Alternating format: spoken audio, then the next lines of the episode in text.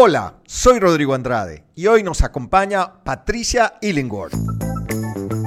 Una conversación sincera y abierta con invitados que la rompieron. Bienvenidos a la charla estratégica.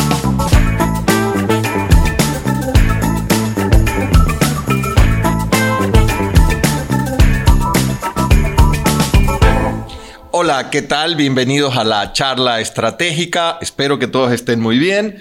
Hoy tenemos de invitada a Patricia Illiworth. ¿Qué tal, Patricia? ¿Cómo estás? Hola, Rodrigo. Muy bien. Muchas gracias por la invitación. Feliz de estar aquí. No, muchas gracias a ti por acompañarnos. Patricia, empecemos eh, hablando de a qué te dedicas. Cuéntanos. Bueno, yo tengo una marca de café eh, hace cuatro años y ahora pues ya eso se no se convirtió, bueno, ha, desembocado, desembocado o desarrollado en una cafetería. Eh, pero en la mitad, pues, han pasado muchas cosas para que eso suceda. Pues bueno, de eso queremos ir conversando. ¿Cómo se inició eh, el concepto de la mula ciega? Sí, este, yo eh, cuando me iba a graduar de la universidad en el año 2009, yo estudié hotelería y turismo, administración, mejor dicho, hotelera, en Buenos Aires. Ok. Y el proyecto final era un plan de negocios. Entonces, al estudiar turismo dije, no, quiero hacerlo en Ecuador y quiero hacerlo con la cultura montuvia. Entonces, dentro de esa investigación que hice, eh, hubo mucha bibliografía, entre esos La Mula Ciega, que es una novela publicada en el año 1970, escrita por Osvaldo Castro. Una novela romántica. Este, pero decidí cogerme ese nombre porque paralelo a todo esto, me empezó a gustar muchísimo el café. Ya venía como que con ese gusto de, cómo se hace el café, la cata de café, me gusta probar. De acuerdo. Y dije, bueno, quiero tener una marca de café. Quiero tener las plantaciones, quiero tener la cafetería. Pero que un día, un día despertaste y dijiste, yo quiero hacer café. Exacto. Ah, ese es mi llamado en esta vida. Ah, qué interesante. Este, entonces, me leo ese libro y digo, voy a agarrar ese nombre, me encanta, por dos razones. No tiene nada que ver con café este, pero tiene todo que ver con la cultura montuvia. No tiene nada que ver con café porque no es coffee X, eh, cafés tal cual, no tiene la palabra café por ningún lado. Este, pero sí tiene todo que ver con la cultura montuvia, que como habíamos conversado, es como mi objetivo secreto, ¿no? Hablar de la cultura montuvia a través del café, o sea, que sea mi excusa perfecta para poner la conversación sobre la mesa. ¿Y por qué hablar de la cultura montuvia? Porque, este, bueno, varias razones, ¿no? Una, siento, siento yo que está como un poquito olvidada, pero dos, para desmitificar ciertas cosas de la cultura montuvia también y traer sus tradiciones a nuestras casas a nuestras casas, a nuestra vida diaria, cosas que hacían nuestras abuelas, nuestras mamás, nuestras tías abuelas, etc. Entonces, una de esas es este, que son vagos que, son bobos y, todo lo contrario, son personas que se levantan muy temprano en la mañana, salen a trabajar en la madrugada, se llevan su tonga, que, que vale recalcar, no es un plato en sí, es una lonchera y en la lonchera van muchas cosas, así igual en la tonga. Se llevan su tonga. O sea, la tonga puede ser de muchos ingredientes. es la forma en Es la forma en la que está envuelta. Correcto. Entonces, este salen a trabajar, claro, entonces 3 de la tarde, 2 de la tarde, están bien merecidos acostados en su hamaca. Claro, claro. Y un trabajo físico fuerte. De un trabajo físico fuerte, exactamente. Entonces, este, también el tema de que hacen poesía, y esa es evidencia en los amorfinos. Correcto, que es una tradición muy que conocida, es una tradición Montuvia. Y lindísima. Este, entonces, sí, es verdad también que son bien pasionales en las relaciones entre ellos, pero, pero, pero también, ¿por qué no hablar de eso? No es un tema muy actual, ¿no? Este, y eso. Esas son mis razones. Ya, está bien, está bien. ¿Y, ¿Y cuándo empieza el proyecto en realidad de la mula ciega? ¿Cómo arrancas? Porque me encanta este propósito, este llamado, como tú lo has dicho, que creo que a poca gente le debe pasar un día. Bueno, yo quiero hacer café, que creo que debe ser bien bien eh, fuerte, impactante para seguirlo. Y, luego este propósito de transmitir, comunicar, contar la cultura montuvia. Entonces, es, muy fuerte y me parece bien interesante, pero ¿y la ejecución? ¿Cómo arrancas? Correcto. Bueno, este, este proyecto, eh, creo que sí lo dije, empezó en el 2009 que es un, un, side project de mi proyecto final, porque no me gradué con este proyecto, me gradué con otro, que es la cereza en el pastel. O sea, espero hacerlo y cerrar, digamos, como que todo el círculo de experiencia de la mula ciega con ese proyecto. ¿Y cuál es ese proyecto? Ese no se puede contar todavía. Bueno, bueno, está bien. Haremos dentro de algún tiempo un podcast y nos vas a contar de ese. Espero ahí, en ese lugar. Perfecto. Este, entonces, eh, bueno, eso nace en el 2009, pero lo empiezo a ejecutar en el 2017. También, como le contaba, todo mi background laboral es digital. Eh, manejo de plataformas. Yo en el, en el 2013, que es cuando como que empiezo a hacer algo con café, eh, todavía trabajaba. Y en esa época trabajaba en un diario justamente en la transición de, de papel a digital, ¿no? O sea, como todos esos de las apps, salía el app, el app, del New York Times, salía el app de El País en España, que es lo que estaba haciendo el mundo. Entonces, era, eh, era súper interesante, pero me meto eh, a vender, a distribuir café de Saruma. ¿Por qué Saruma? Porque fue el primer café que yo probé y me gustó. Entonces me voy a Saruma a buscar y encuentro esta marca que ahora pues ya tiene una cafetería en Brooklyn que se llama El Sarumeñito. Ok. ¿Y la cafetería en Brooklyn cómo se llama? Eh, Saruma Gold Mountain. Ah, la, he visto hace poco, salió algunos reportajes. Correcto. Ah, interesante. Y desde ahí empieza mi relación con ellos. Ok. Entonces voy en el 2013, me reúno con, con Enrique, con el con que estaba aquí, porque su esposa ya estaba en Nueva York viviendo. La historia de ellos es súper interesante también. Este, me reúno con él, bueno, yo quiero distribuir su café en Guayaquil, ya sí, perfecto, me mandaban las cajas, yo las iba a ver al terminal, o sea, Empecé así, distribuyendo. O sea, era, era una marca, no era tu marca. No era mi marca. simplemente era comprar eh, al, al, productor y vender a, a minoreo, al, al, consumidor final. Correcto. Pero de ahí ya mi trabajo se hizo demasiado demandante. Entonces, si corre, ya no pude seguir. Paré, le dije, bueno, no puedo, tengo que viajar mucho, entonces paremos. Y este, corremos los años hasta el 2016, cuando este salgo de, mi último trabajo, ahí cambié dos veces de trabajo, pero salgo de mi último trabajo y busqué trabajo, pero no con tantas ganas, porque tenía esto como que pendiente atrás. El llamado estaba ahí. El llamado estaba ahí y bueno, ya ahí ya me había casado, ya tenía un hijo, entonces hablo con mi esposo y le digo, quiero hacer esto, quiero hacer esto, pero necesito que ahora tú te hagas cargo de toda la casa, o sea, porque compartíamos gastos. Claro, claro. Este, y yo no voy a recibir el, ya el sueldo. Y no, no era una decisión tan sencilla. No era una decisión tan sencilla. Entonces, bueno, me dice, bueno, ¿y cuántos meses crees? O sea, como para hacer el cálculo. Y digo, no son meses, son años. O sea, estas cosas no son en meses. Este, bueno, hicimos, vimos y me dijo, ya, vamos, o sea, con todo. Entonces, bueno, salí, me fui este, a Saruma a buscar productores, ya. Volví a hablar con Enrique este, para, para, para ir a un centro de acopio, ya, comprar el café verde, tostarlo en Saruma al principio, de ahí traerlo acá, Ahí ya empezaste a, entrar un poco en la, en la cadena de producción. O sea, al principio era, ya me, venía ya el café listo y tú simplemente lo vendías. Claro, y ahora ya empezabas a comprar en grano, había que hacer el tueste. Había que catar, ah, había que probar. Pero, pero claro, esas cosas las fui aprendiendo muy empíricamente, ¿no? Conversando, hablando con los productores. Este, muchos tienen sus teorías, hay que ver también la pureza del grano, cómo está, cómo, cómo es su, su, proceso de, cosecha hasta que ya está en el saco, ¿no? Este, cosas que he ido ya aprendiendo, tanto porque he estudiado, porque me he certificado, pero en ese momento era muy empírico todo. ¿Y tú te has metido también a estudiar sobre café? Eh, sí, sí, sí. Cuéntanos un poco de eso. Bueno, ya en diciembre del 2016 me fui a Quito. Sí, hablé también así, bueno, este, me voy a Quito 10 días. Mi hijo iba, tenía un año. Este, me voy a Quito, claro, sí, no, si tienes que irte, te quiero. O sea, no, nunca he sentido ese no. Ya. Ya. Este, entonces me fui a Quito 10 días. Eh, llegué a la casa de unos amigos de mis papás súper chévere. Me iba a mis clases de barismo porque estaba en barismo, hice eh, principiante, intermedio y el final. Ok.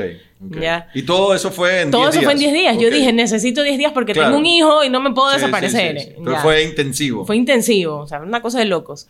Este, súper chévere. Fui a Fresh and Roast, ahí hice mi primer curso de barismo. Y, fue increíble. Termino ese curso, aprendo un montón, me explota la cabeza de todo lo que había atrás del café y empiezo a leer y buscar bibliografía como loca, o sea, a meterme, a suscribirme a cosas, a empezar a, investigar. Eh, luego me vuelvo a ir a, visitar fincas, otra vez, sola, o sea, íngrima, este... con dos desconocidos que no entiendo, o sea, qué pasó y qué pasaba por mi cabeza, pero es como que estas cosas a veces no te, dejan, no te dejan ver. Bueno, me fui a Carchi, me fui a Pichincha, me fui a Babura, visité infinidad de haciendas con, con Diego, que, que, fue como el dueño de Fresh and Roast. Ya entendía un poco más, entendía los procesos, el tema de un café natural, de un café lavado, de un café honey, un red honey, etcétera, etcétera, etcétera.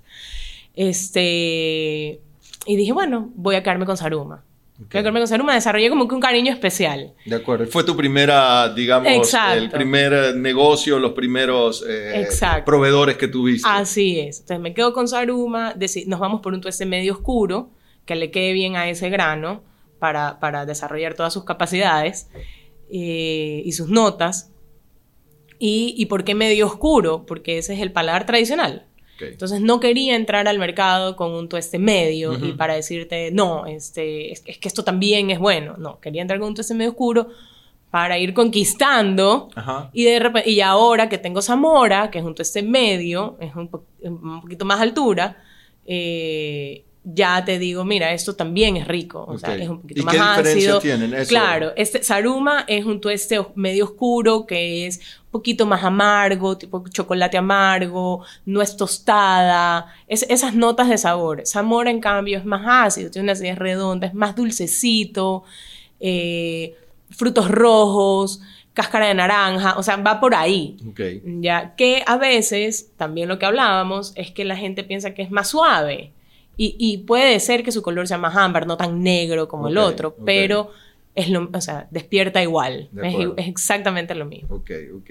Entonces, este, saqué Zamora, tengo suscriptores, entonces mi primera prueba fueron ellos. Le envié a mis suscriptores de café, les envié 200 gramos de Zamora, al que pedían grano en grano, al que pedía molido en molido.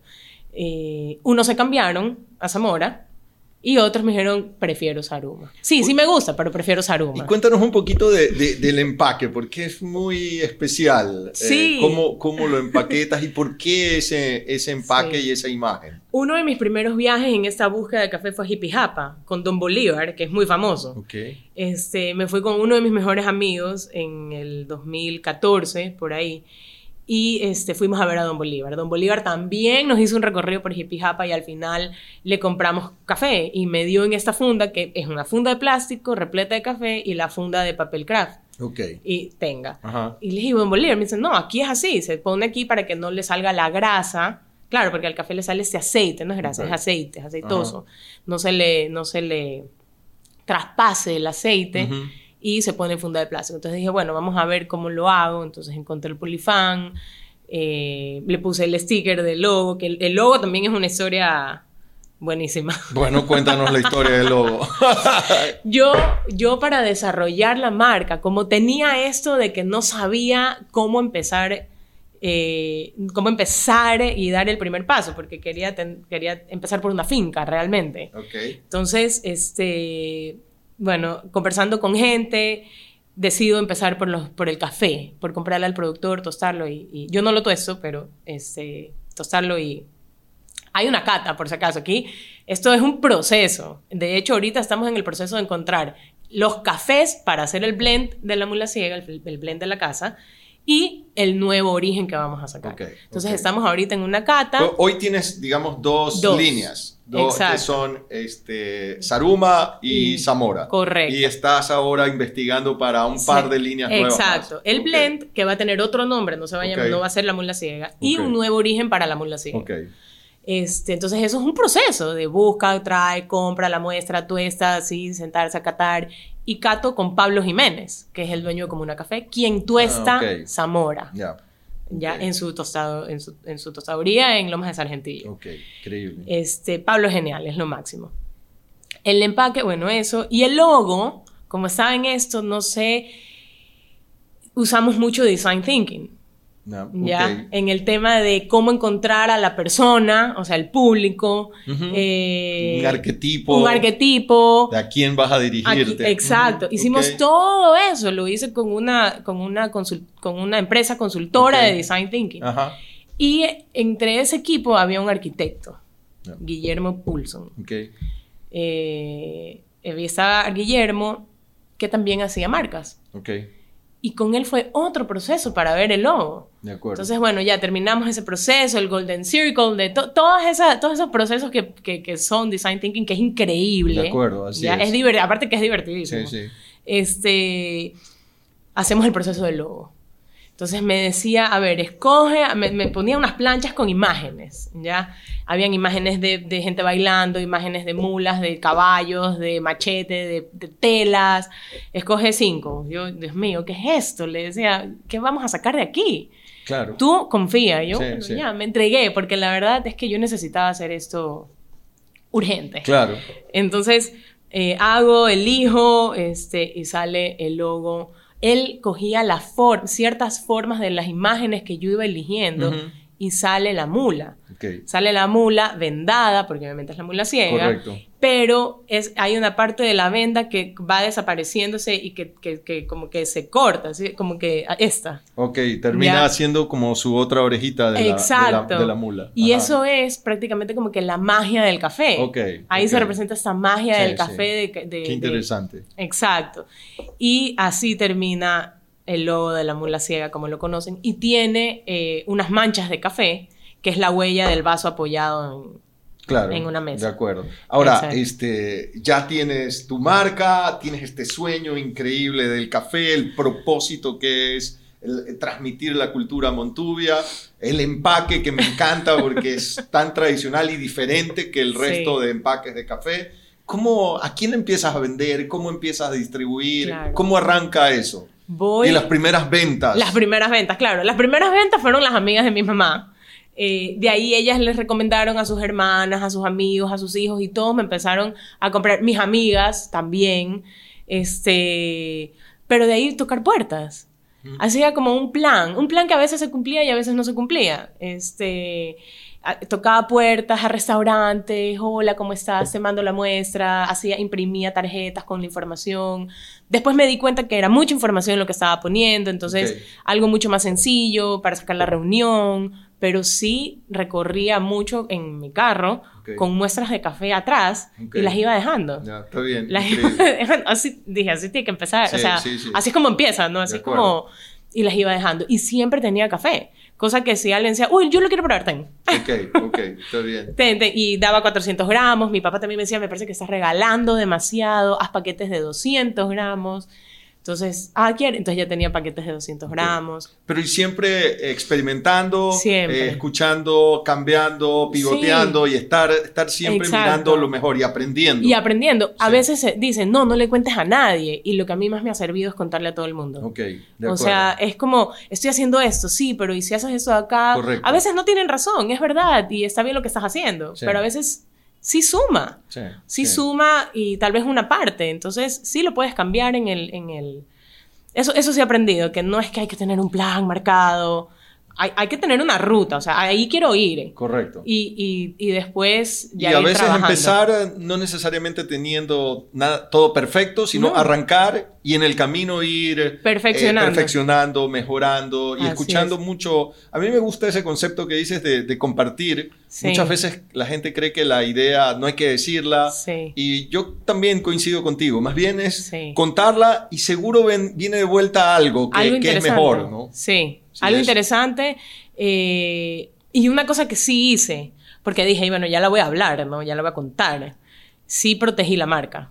Eso sí fue lo primero que hice cuando dije, y eso lo hice en el 2015, dos años antes ah, de arrancar. antes, ya, ok. Porque son cosas que uno tiene y, dice, y dije, las voy a, lo voy a hacer y con mucha contra. Por ejemplo, en el tema de la marca tuve contra mi papá es abogado. Entonces, y de los amigos de mi papá, y mis amigos abogados, porque tengo muchos amigos abogados. Entonces, ¿cómo vas a, cómo le vas a poner la mula ciega? Es un libro. O sea, piensa, te van a venir a pedir las regalías, te van a pedir, pero no tiene nada que ver con el libro, es una marca de café. Claro. Y mi papá me dijo, yo no te la voy a registrar. Okay. Así de, o sea, categórico. Entonces dije, bueno, voy a llamar a un amigo que la quiera registrar. Tráñame a un amigo que la quiso registrar y registré, la registré como local comercial. Ahí está, es la evidencia, está y la registré como marca de café. De acuerdo. Ahora, este, ha habido todo un recorrido de vender café, de posicionar la marca, eh, pero de ahí empezaste ya con estas como mini cafeterías en algunos, algunos lugares. Cuéntanos un poco, porque ya pasaste de vender, digamos, el café molido, grano, a ver, a darle todavía mayor valor agregado, que es ya entregarle la bebida final, la taza al consumidor. ¿Cómo fue ese Ese, ese giro para mí era súper importante, porque yo podía gastar saliva hablando del café, de cómo lo tenían que pasar, de que por favor compren que me dejen calibrar el molino, que es súper importante que sal, que esté calibrado molino máquina, tiempo, para que salga la bebida perfecta y no todos son, son restaurantes, su, eje no es el café, es la comida, el, café secundario. Entonces estaba, tengo una muy buena amiga, Gabriela Cepeda, que tiene la central, y me le acerqué y le dije, oye, y si ella, ella vendía solo café pasado, vendía la mula ciega, pero solo café pasado. Y le dije, oye, y si yo pongo una máquina y hacemos aquí, yo vendo café y como que tú lo facturas y después cruzamos, o sea, simplemente cruzamos y yo pongo todo lo del café, yo le pago a la persona, yo pago todo, el agua, la máquina, hago toda la inversión. No sé, lo hablaron y me dijo, ya, sí, de uno. Okay. Y fue la primera esquina del café de la mula ciega. Esquina del café. Ajá, son las esquinas del café de la mula ciega.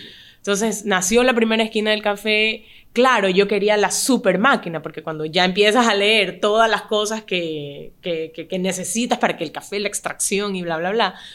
Pero encontré la Breville, una máquina casera, muy buena, es excelente, es una máquina de 700 dólares.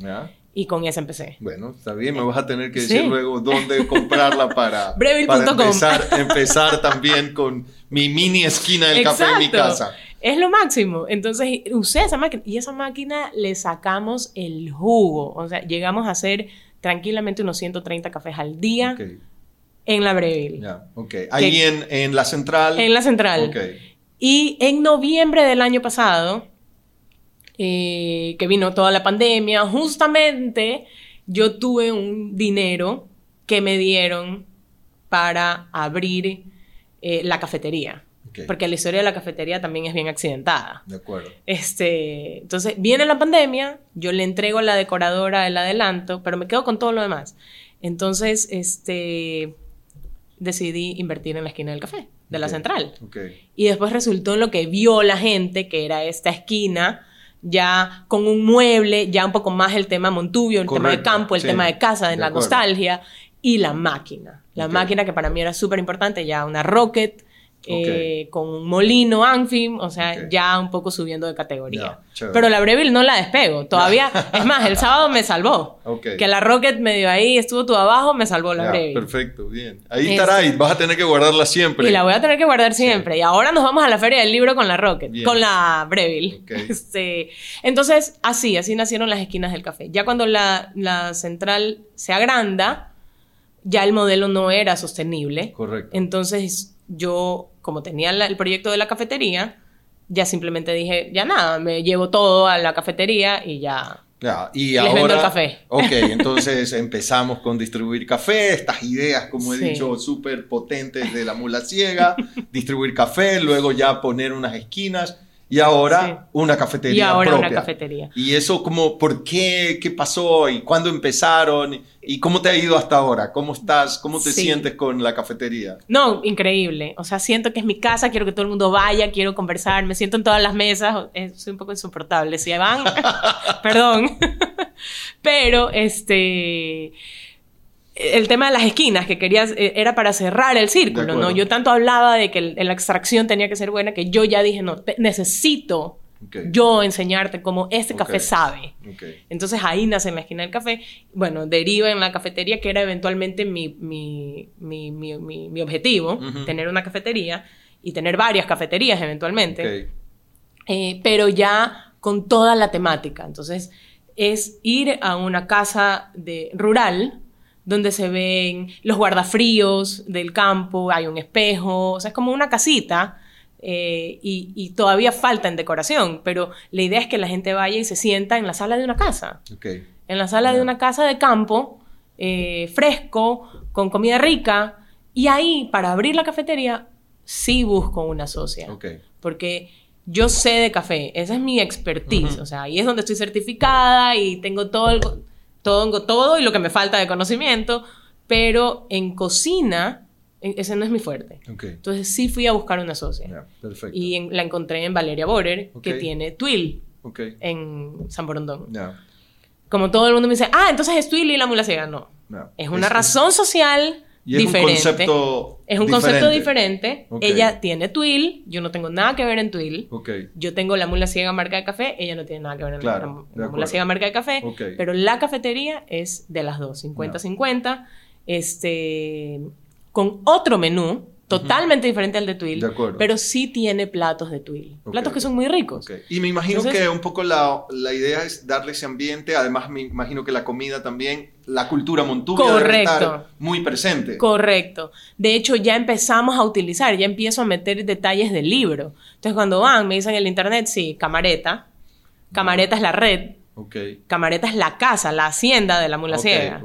Y la clave es los Iriarte, que es la familia. Ah, mira, qué interesante. Entonces hay ahí como pincelazos, detallitos hay, hay del detallitos. Eh, Arminda, exacto, la ensalada Arminda es la hija, es una de las Iriarte. Y Doménico, la ensalada Doménico es el compadre del señor Iriarte. De acuerdo. Entonces, poco a poco vamos a ir metiendo, y ahí ya viene todo lo demás. O sea, todo el tema de la cultura montuvia, de la literatura ecuatoriana o sea, ya, ya empiezo a meter más cosas. Tenemos un cóctel que lo tengo hace unos dos años, que se llama Don Baudilio. Don Baudilio es el papá de la tigra. Entonces ya empiezo a meter cosas de, de la literatura costeña Correcto. para que me pregunten, eso es lo que quiero, quiero que me pregunten, o sea, ¿quién es este tipo? Claro. Y empezar a hablar.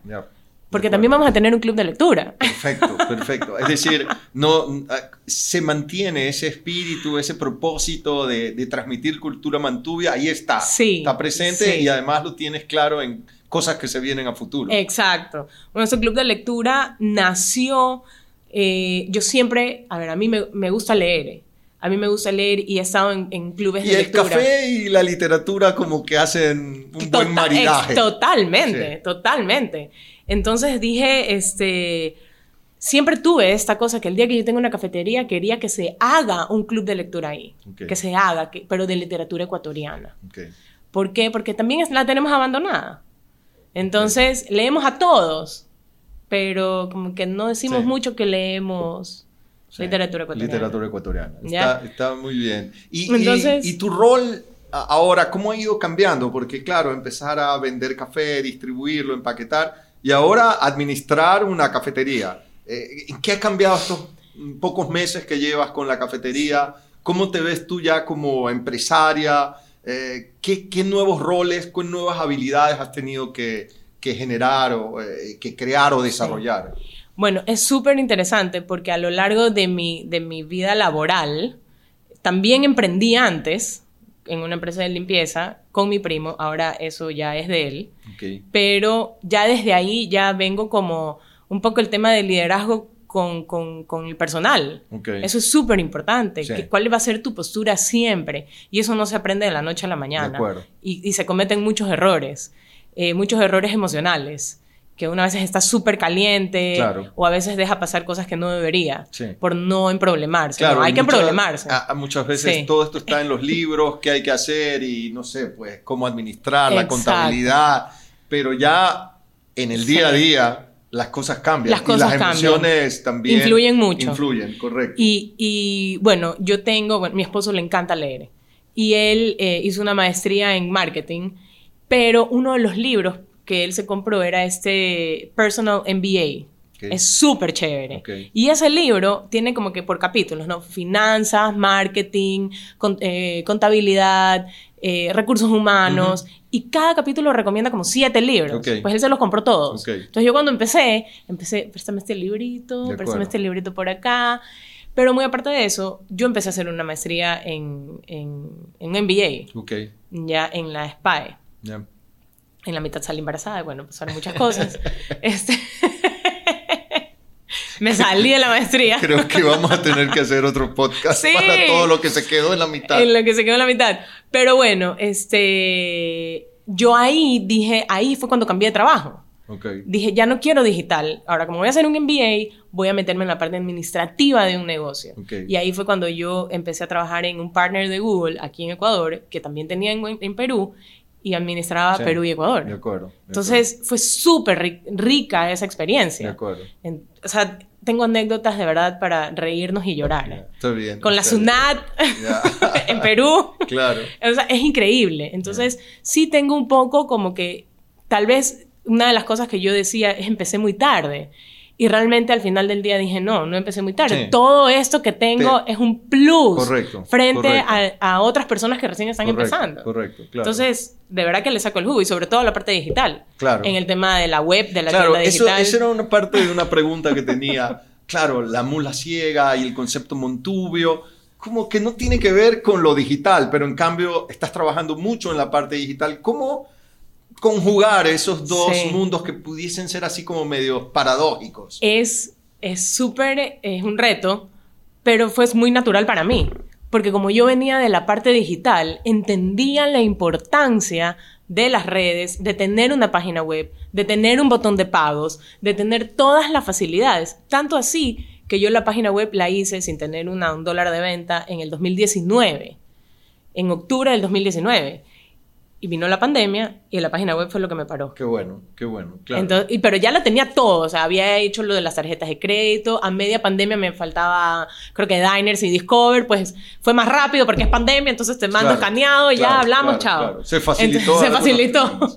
Pero pero eso fue lo que me paró y es súper importante tener un e-commerce. De acuerdo. Es súper importante. Oye, ¿y el futuro, Patricia? Cuéntanos, ¿qué piensas a futuro? ¿Cómo te ves eh, todavía en unos años? en la finca. ¿Qué va, qué va a pasar? ¿Cómo, cómo, esa visión que tienes de la mula ciega? Cuéntanos un poco. Realmente, este futuro inmediato, más cafeterías. Okay. Eh, futuro a mediano, largo plazo, exportar. Empezamos, de hecho, ya a mandar a España el café. Eh, con Pandino. Ellos tienen allá una, una, tienda donde venden yogur. Empezaron yogur pan de yuca, ahora tienen muchas otras cosas. Y la mula ciega. Eh, y me ha llamado gente, oye, yo vivo en Manchester, quiero, quiero traer tu café. Entonces, sí, sí me reúno con todos. O sea, me reúno porque tal vez yo no lo puedo manejar todo. Entonces, este, sí, sí lo, sí lo están manejando el tema de la exportación y la finca, o sea, bueno, eso ahí es donde... La, finca es, digamos, ya la cereza, o sea... Sí, es parte de la cereza, correcto. la finca es algo que te llama mucho y estar ahí también en el campo. Ahí, ahí es donde quiero estar realmente, ahí, recluida. Que la... pero, pero es súper interesante, la verdad es que es un camino bien, bien simpático y me encanta el que, es un tema donde el propósito está definido desde el principio. Sí. Eh, y, claramente juntar dos pasiones, el café, eh, con la cultura, la cultura montuvia y creer en, ese, en ese proyecto. Y que ha tomado tiempo, años, y me imagino que mucho esfuerzo de, sí, uff, muchas madrugadas viendo al techo. Bien. Oye, para terminar, Patricia, eh, ¿qué podrías recomendarle a alguien que escucha esto y que tiene alguna idea, que también quiere emprender? ¿Cuáles son las cosas que tú recomendarías? Que uno eh, la converse. Dos, que se haga experto en el tema. Okay. Porque si uno no, si uno no puede hablar de lo que hace bien hasta, hasta contestar la última pregunta más insignificante, entonces no. Mejor no. De acuerdo. Este, que lea, o sea, leer, suscribirse, eh, hacer todos los cursos online, no online, que se certifiquen, sí es importante. No hablar de ellos, porque, por ejemplo, yo no, no me gusta hablar de eso, pero sí, o sea, es algo súper importante, es algo que se tiene que hacer, es algo que que también te, te valida. O sea, sí, te da licencias para. Claro. Más que validarte, no, te da licencias para, eh, para ser un experto en el tema. Correcto, correcto. Está muy bien. Patricia, mil gracias. Ha sido súper divertido. Me ha encantado, te agradezco muchísimo y la verdad que tienes una historia maravillosa. Muchas gracias, Rodrigo. Hagamos otro. gracias.